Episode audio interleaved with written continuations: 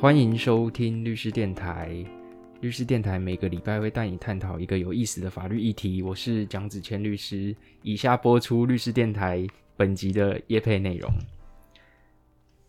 这是我的，别想碰。这是一本书名，一场献给觉醒公民的所有权思辨，揭穿你早已习以为常的社会控制。所有权并非天赋人权，而是社会的运行机制。它的概念随时可能在你不知道的时候。随着掌权者制定的游戏规则而改变，却从未有人仔细思考其中所存在的逻辑利益与利益归属。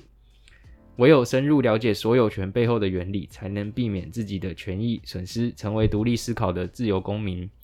本书由皇冠文化集团出版。好，可以的。我们这一集也很高兴可以邀请到韦俊律师来跟大家分享这一集的节目内容。嗨，大家好，我是洪维俊律师。维俊律师，为什么这里 这里这礼拜声音有点喉咙沙哑？我觉得应该是长新冠吧。对啊，虽然我我去看了中医，对，就是中医好像说我是气血不顺。气血不顺，中医不是说你是你是什么？呃，就是有水气吗？哦，对，好像是类似这种说。对对对，类似这种说法。那这一集我们就是找了一个新闻，对，你今天传给我的新闻。对，那新闻内容是什么？诶，其实就是林炳书，我们之前好像有讨论过他。炳空，诶，对，炳书，嗯，就是他，呃，等于是这个立委高嘉瑜委员的前男友，前男友，对。那因为就是家暴跟呃泄密的事件，目前是被被羁押在，对对对对对，看守所。是，呃，我有看到乡民推文说，可能是。呃，不知道会不会是史上被羁押最久的家暴犯？选举结束之前不敢放他出来，哎，没有啦，就是嗯，总之他因为他想要去阅卷，对，有一些就，因为这个案件后来被法官认定是不公开，那所以呢，他想去阅卷，但是他呃想阅的东西法官不给他阅，所以他一怒之下就申请了法官回避。简单来说，他想要把这个法官换掉啊，但是呢，就是新闻出来，他的回避被这个。呃，高等法院驳回了，对，认为他的这个申请是没有理由的。我只能说两个字，嗯，正常。嗯，等一下我们再来好好来讲。对，反正这一集我们就透过说，一般民众在申请，不管是申请阅卷或申请法官回避所面对到的挑战。对，刚刚你有提到那那个申请。那个，你刚刚说阅卷，我比较好奇，嗯，他是用律师的身份申请吗？应该是他的律师去申请的。我想也是啊，我想也是用他的，他用他律师身份申请。但是有时候法官最大嘛，他不想你阅，你也阅不到。对，而且他会用遮蔽的方式。对，那至于说你要申请法官回避，我们今天就来好好的讲一下法官回避好了。通常会面对到法官回避，通常啊都是开完庭之后。很生气的状态下，为什么你在笑？因为我们都是这样。对，嗯，应该是这样讲，就是说，呃，法官回避，我们讲的法官回避，其实按照刑事诉讼法规定，它都可以在检察官适用，所以大家可以就是一起听。那简单来说，就是呃，因为当然，我想，呃，有过开庭经验，特别像我们律师开过很多庭，你也会碰到那种人很好的法官，就是理直气和，然后思路清晰。偶尔稍微电你一下，点你一下，对不对？就是可以促进审判程序的进行。那最后判决出来，大家也服气，你去撮和解，大家也呃乐观其成啊。但是对，就有一些法官不是这样，这像天使法官嘛？我对我觉得天使法官，嗯，对，这种是标准的模板，他是模范，嗯，但是会遇到很多非模范的法官，嗯，我觉得可以区分几种，一种就是开庭口气很差的，这是一种吧。嗯，第二种就是很爱搓和解的哦，天哪，这真的是，嗯，你说那个很爱生气的，应该就是我觉得是检察官比较常发生哦。就是我觉得有时候特别，如果你不是律师，你去开庭的时候，有时候就会碰到。就是当然我自己也碰到，就是我的对照是没有律师的啊，但是有时候法官就很帮他，对你也没办法。对，可是有时候其实法官对这种人会特别不耐烦，他最喜欢挂在嘴巴上就是你要不要去找一个律师？对，对你讲的话我听不懂，对，类似这种话，因为可能法官呃，大家也要理解啦，就是说虽然我们这一集会讲很多法官的坏话，但还是要帮法官讲话。我觉得我觉得讲法官坏话很好啊，这样我们的收视率才才会高。哦，OK，好，那反正呢，就是因为他们案件很多啦，所以其实他们就会比较习惯用他们爱听的话。那有时候律师我们就会知道法官爱听什么，想听什么。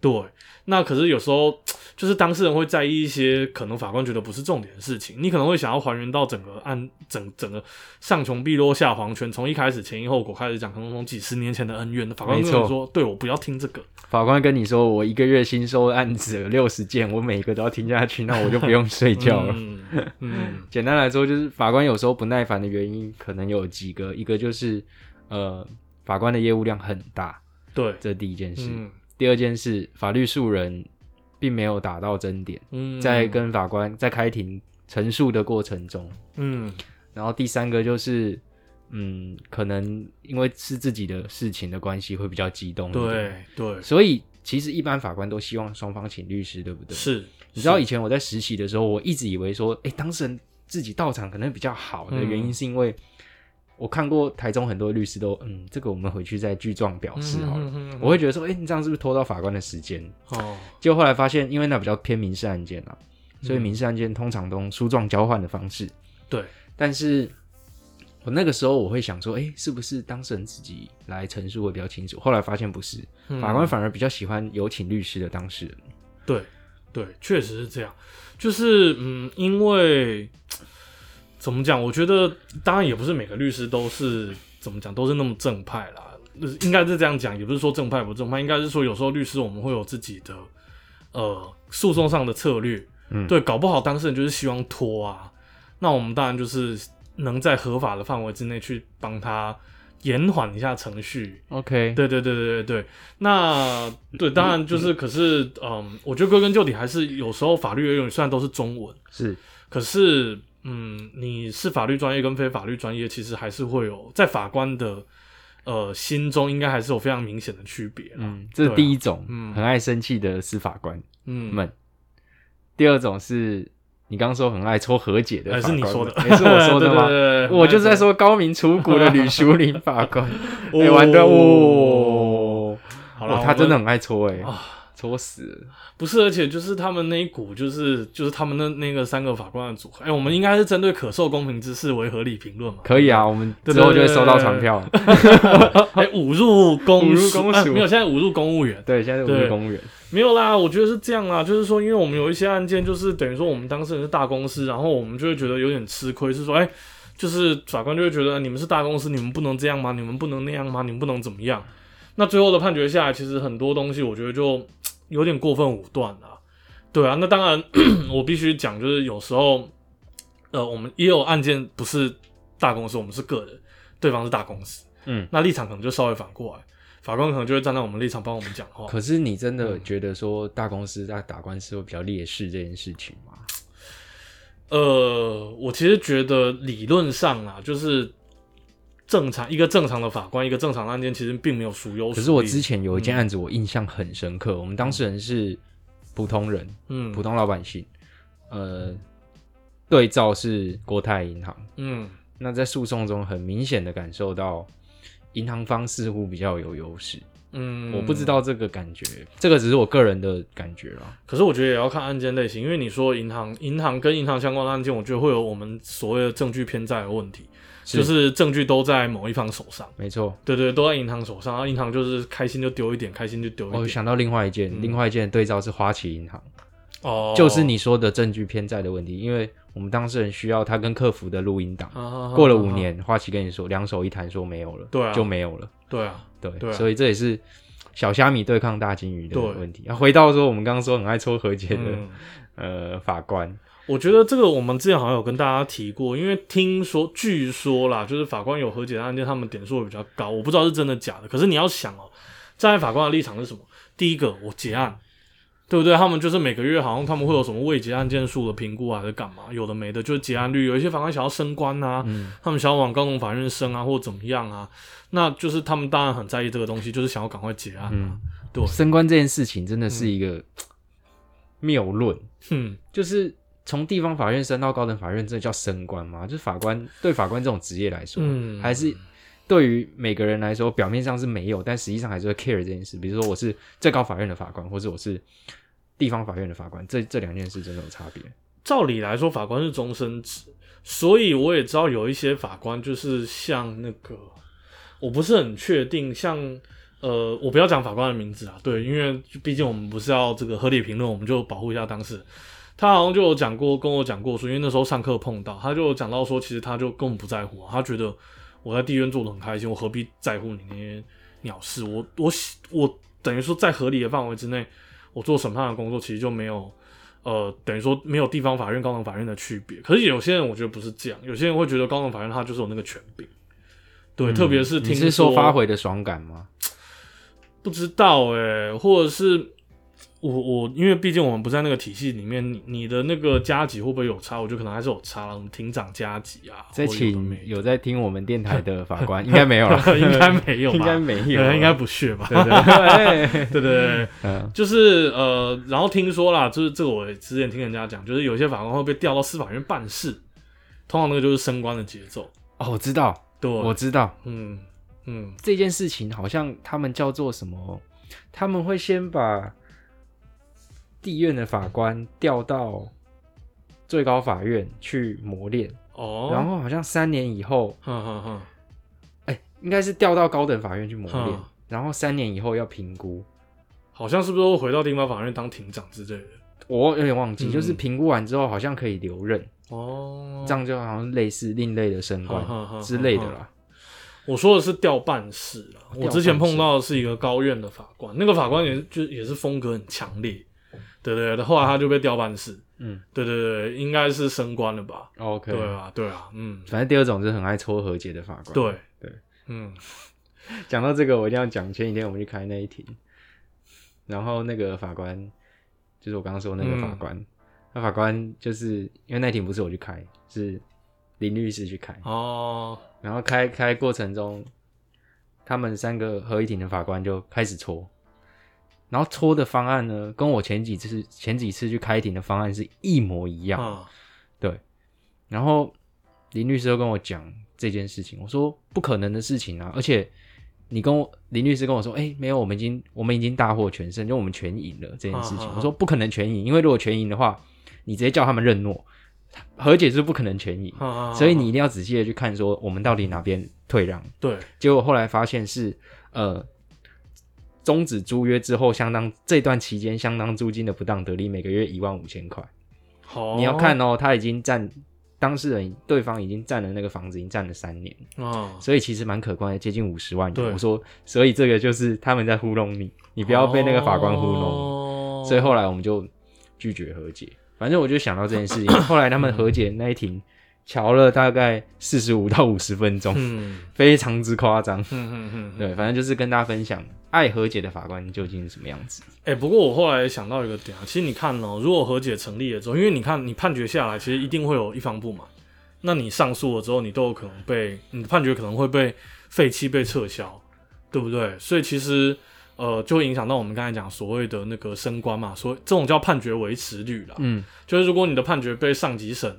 认为有问题的话，也会影响到你的这个类似法官考绩还是干嘛？法官考绩好像两个标准，一个是上诉率，一个是维持率。哦，但是上诉率你不觉得很瞎吗？我也觉得有点瞎，因为应该通常大家都会上诉啊。对啊，对啊，对啊，对啊，对啊。但有时候大家各自有各自的考量啊，比如诉讼成本啊什么的。对对对对。那 anyway，就是因为你和解就没有。上诉的问题啊，对不对啊？你这案件又结掉，又不不担心被上诉，多开心！不用写判决是最爽。对，不用写判决。虽然说听说判决不是法官自己写的，哎，我不知道。听说，听说有此一说，司法助写的是不是？有此一说，没有啦，一定不是每个法官都这样，因为特殊，对不对？少数的法官才会。我们不认真，我们真的被告了。好了好了，我们不要不要再讲那个，好了，不要讲一些五四三。诶，总之呢，就是我们要讲回避啊。对对，我们要讲回避。那按照法律的规定，其实呃，法官呢，他有我们讲应回避。什么叫应回避？就是有这些状况的时候，你法官一定要回避。是，那就是这是当然是比较极端的状况。第一个，法官是被害人，对，法官就是被害人的废话。呃，我自己审我自己的案件，对对对，那。再就是说，这个法官呢，他可能是呃，这个诶，被告或被害人的这个亲戚关系。那这个我们之前跟大家介绍过，他其实还管的蛮宽的，八亲等以内的血亲，五亲等以内的姻亲或家长家属。那再来，当然就是可能跟这个呃法官跟当事人可能订有婚约，那或者是这个现为或成为法定代理人。那曾经为代理人或辩护人、辅佐人、自诉人、代理人，就是这个嗯附带民事诉讼的，就是我看的是刑事诉讼法规定啊，所以附带民事诉讼的代理人、辅佐人，简单来说，你处理过他的案件啊，那你也曾经担任过这个案件的告诉人、告发人、证人或鉴定人，其实一样，你碰过这个案件，你可能会偏颇。那你曾经执行过这个案件的检察官或司法检察官的职务，或者是你曾经参与之前一个省级的审判，嗯，对，那讲了这么多哈，对，我只问一句，嗯，请问洪律师，我申请回避过得了吗？我会建议你不要，我会建议你，因为通过成功率应该是中华民国百分之九十九点九九九九九的申请回避案件嗯都会被驳回。因为第一个，其实法院它有它的分案的流程，所以通常在案件在分案的时候，分到这个法官手上之前，分案室就已经会注意到我刚才念的这一大串的情况。对对，正常来讲啊，比较特别的可能是那个所谓的法官曾经参与前审的裁判。嗯，对，因为这个就是我们讲的所谓省级利益。因为你想哦，就是这个其实当事人也问过我说，诶，我上诉了之后会不会碰到同一个法官？大家想，就是如果你你自己是法官，你做了一个判决，你有可能就是你有这么有自省能力，打自己脸吗？对你打自己脸说，哎，我判错，不可能。不可能。所以这个就是我们讲说省级利益，就我们希望说当事人如果上诉的话，他还是要有不同的法官来看的。是对对对，对那呃，这个当然有时候会漏，但是我觉得那都是比较极端的状况。讲到一个事情，嗯之前记不记得有一个好像最高法院废除一个规定，就是最高法院发回的对更审的法官是需要是同一个法官的这个规定，后来被废除。对对对对我我对对印象中好像有这个东西。对，有呃，才肯定说就是希望维持这个规定的理由就是。呃，因为这个法官比较熟悉案情啊，啊不用重新看卷啊。可是反对的理由，就像你刚刚说，这是省级利益的问题。对对对对对对，当然是这样。嗯，那当然，除了我们刚才讲的之外，还有另外一种。我们刚才讲的是法定一定法官要回避，那另外一种是你可以去申请法官回避，那就是第一个就是法官有前面的状况，只有他不回避，那你可以去跟、哎你要回避，这个其实都比较少见，比较常见的是第二种，嗯，就是法官有前条以外，我们刚才念的那一大串以外的情形，但是呢，足任其执行职务有偏颇之余，对，那什么意思？就是说法律都这样啦，就是我们会有例示跟列举。嗯，对，所谓的例示就是说，哎、我举了一大堆例子，但哎、除了这些之外，你可以还怎么做？那这个就是告诉大家说，哎、你除了上面的情况之外，你觉得法官有不公平，你就可以去申请了。是但是申请会不会过？不会啊，不会啊，不会当然不会过啊，因为你这个东西你要怎么证明它有偏颇之余？哎，我举个例子，以前我大学有跟一个同学闹翻了，对不对？那假设我的案件，我我不希望有那么一天呐、但假设我有那么一一天，就是我的承审法官是他，我去申请回避，你觉得会过吗？对，不会啊，因为你你哎、你你要想哦，就是几十年呃，没有到几十年了，那么太久了，十几年前的事情，对，你要说他就是在这个案件有偏颇之余，有点困难。嗯对，即使是法官对你很凶，我觉得都你要说他有偏颇之余，可能都不见得会过，是吧？那个上级法院可能会说啊，很凶，这实在不是会过的理由。对对，我觉得我很难想象啊，所以呢，呃，通常就是这边分享个这个我们的呃，请说算是小 paper。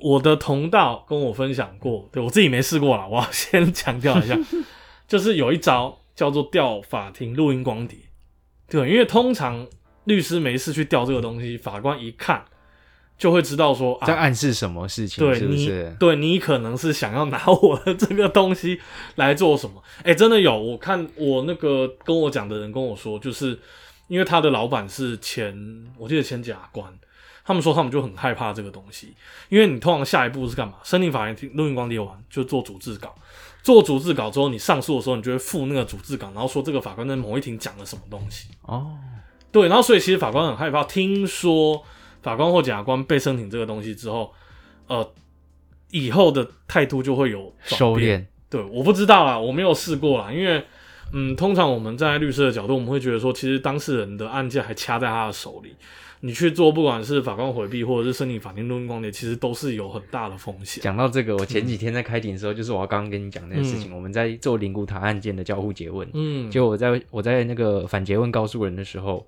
我就开始问，嗯，然后呢，那个受命法官也坐在台上，嗯因为我们是交互诘问程序，只有三个法官，受命法官坐在台上，那受命法官之前就已经很夸张了。哦，然后我在问的时候，是哪一家？是北院那件吗？新北啊，哦，新北新北，哦刚那个刚那个，刚那个，哦，OK，然后我在问的时候，我就听到一个声音，唉，唉，然后我就我就转头看，我就看他，然后他就看我，他就，哎，我我 我真的觉得很夸张，我当下其实蛮生气，啊，我气到有点默默默默默的干掉脏话一下，然后说嗯看我要冲上去敲他或什么的，但后来没有发生啊。嗯，他如果下次再这样，我就会我就会马上跟审判长说，哎、审判长，这个今天受命法官是喉咙不舒服啊，是不是需要派人关心一下？我下次可能就会这样。如果是我的话，我可能会说，哎、田阳，因为就是我们法庭在有在那个收音嘛，因为我们刚才好像听到就是是不是呃受命法官这边就是今今日喉咙不适，然后我们担心说是不是呃这个影响到收音，是不是请听要稍微注意一下？哦，你这样讲很酸呢、没有啊，但是我我觉得你那个比较酸，我觉得我讲这个比较，我比较酸吗？是吗？我觉得，哎、我我我我觉得我讲得还蛮合理，我担心收音问题啊，哦对我不是在靠边你，我担心他身体状况。对我要叫救护车，他到底有什么问题？哎，他说，哎，哦，可受不了。反正就是很夸张的法官都有啦。嗯他那个也很争议啊，你去查他的名字，我等下再跟你讲。嗯，我之前在碰过，就是某个这个呃北部，对，哎、北部是不是桃园啊？对，不是桃园的北部，某北部县市的法官，嗯哼，他就直接就是直接呛我们当事人啊！我那时候也是超气，我也在想说到底要不要调录音光碟，后来没调。他就直接就是说，就是没有，因为当事人是这样，就是那件什么证据都没有，然后就是等于说被害人就说我们诈欺他，那依据是什么呢？依据就是有一支电话号码，然后上面写了一个就是就是我们当事人的名字还是什么，还是只写他的姓，我有点忘了。啊，审判长就说就是这是不是你的电话？我们就说不是。然后审判长说好啊，你在否认啊？我告诉你，就是你们这些人就是那骗人真的很可恶之类，就开始痛骂我。然后就是好像，诶、我有点忘了是我开还是我们那个李律师去开，他就好像有讲到说，就是我不给你们一颗罚金，OK，所以最后他因为是未遂，然后很轻微，然后又不是所谓的加重诈欺，然后所以他最后就判好像六个月还是多少。对，然后我们当然上诉啊，但是上诉之后也，我是觉得那个案件其实应该要判无罪，因为真的没有任何证据，但是高院最后也不给，也没有给我们无罪判决，他就是改改判可以一颗罚金。哦，OK，对，勉强算，我觉得另类的达到目的啊。但是当事人就留了一个前科啊。哦，对啊，所以其实你之后，当然啦，我觉得他们就是，如果你自己有前科，你就去干这种事情，后面被加重，其实就是你自己活该啊。嗯哼，对啊，我觉得今天就讲到，就是说一般民众在遇到不讲理的司法官的时候，检察官或者法官的时候，到底能不能，到底能够做一些什么？我们提供几个选项，第一个是回避嘛，对但是后来我们的结论是说不建议。对，然后第二个做法就是调法庭的录音光碟。对一般人去诉讼辅导科有办法可以写出哎、可以，申请调录音光碟吗？可以，，可以，可以，可以苏文辅导科有这个状，应该是啊，那应该立对稿填一填出去。对对对，但是呃，这个不可预测性比较大。如果往好的方式方式想的话，之后之前刁你的检察官或法官会收敛一点，但往不好的方式想，你可能会收到一个很意外的判决，或是起诉书。哎、我跟你分享两个，第一个，我们刚才讲的那个高明的那个法官，就是某法官，我不要再讲他了，不要再讲他，不然我们真的要被告了。就是，就吕淑玲啊，吕淑玲法官啊，超夸张的啊、哎、我觉得他有一个习惯，我不知道为什么，他要升。庭长了，不是吗？呃，工会有来评鉴啊，我觉得他应该会升了。哎，有时候就是评鉴可以让我填一下。呃，对，可能来不及了。反正呃，我是要说的是说，他会问证人的时候，他都会问一句。我后来看到别的案件，因为也是他的，他都会跟你讲说，证人你同不同意？就是你今天的东西会不会录进光碟？没错，他都会先问这个，对啊，然后他就暗示那证人说，你可以说不要，然后通常当事人说，哦，那我不要。对。我觉得这其实也有点夸张。对我觉得这可以作为他我们日后要去调今天开庭光碟他拒绝的理由之一，对啊，你相不相信？对啊，然后到时候就是，我觉得会不会影响到当事人的诉讼权啊？因为我要更正笔录什么的，我都需要那个东西啊。嗯，对啊，那我再跟你分享第二件事情，就是呃，据说啦，据说就是这也是我听的，对对对，反正以前呢有某个法官，就是应该说这样了，就是我朋友也是律师嘛，然后他们就是有一个案件，然后因为我们律师都会把诉状给当事人，那当事人呢就是用那个诉状自己改，把它改成申请回避的状。然后呢，就是这个呃后面没有盖律师的章，只有他自己的签名，他就送件了。结果呢，收状的人也没有，其实老实讲，他们也不会检查了，反正他总之他就没有检查，然后就把状纸送进去了。后来听说法法官好像请书记官还是法助亲自打来律师事务所说，我们法官想请问一下，到底是为什么大律师要申请法官回避？你会吓一跳，说干根本不是我们在弄的。对，所以可是你从这边就可以看出法官很在乎这种事情。我不知道是不是因为说你有申请回避的记录，你也会影响到你的考绩还是？我不认为我不认为。我我觉得理论上应该是不会啦。好，最后跟大家讲一个，就是嗯，除了我们刚才讲的之外，那大家知道就是呃，原本我们有一个这个民间司法改革基金会，原本呢法官、检察官评鉴的权利是在他们那边，但后来因为修法了。律师法啊，法官法，对，修法法了之后，所以其实现在民众呢可以自己来做所谓的申请法官或检察官的评鉴。法官法，对，那详情大家可以自己上网搜寻啊，司改会都有非常详尽的介绍，这个我们就不多讲了。我我我对于司改会的行事作风，我我赞同某一部分啊，毕竟我这个很好的同学兼朋友也在里面待过，那我也认同他们的部分理想，但是我不是全然接受啦，所以 我觉得说他们也是为赋新词强说愁啦，就是。等于说你没有这些他们所口中的问题法官或问题检察官的话，那他们存在的目的也就不见了。好好尖酸刻薄的话，啊，很尖酸。对啊，我吗？会吗？会吗？还好觉得很尖酸刻吧？薄是吗？哦，没有啊。那我们平反一下，他们之前讲那个帮助诈欺的事情，我觉得他们讲的就很有道理啊。哦但那次法官就跳起来说：“你们在下指导期，你们在不啦不啦。”讲到痛。点了。对啊，好了，今天讲了很多会被告的东西。应该是不会了。好了，应该不会啊。对合理评论合理评合论理评论。好嗯，那谢谢维俊跟我们分享这一集的律师电台。律师电台，我们就下礼拜见。大家再见，拜拜。那我那个抽出的资讯我们放在文末，那希望大家可以踊跃的去参与。对，因为上礼拜非常踊跃，已经送光了。嗯，对，嗯，谢谢大家。好，大家再见，拜拜。好，拜拜。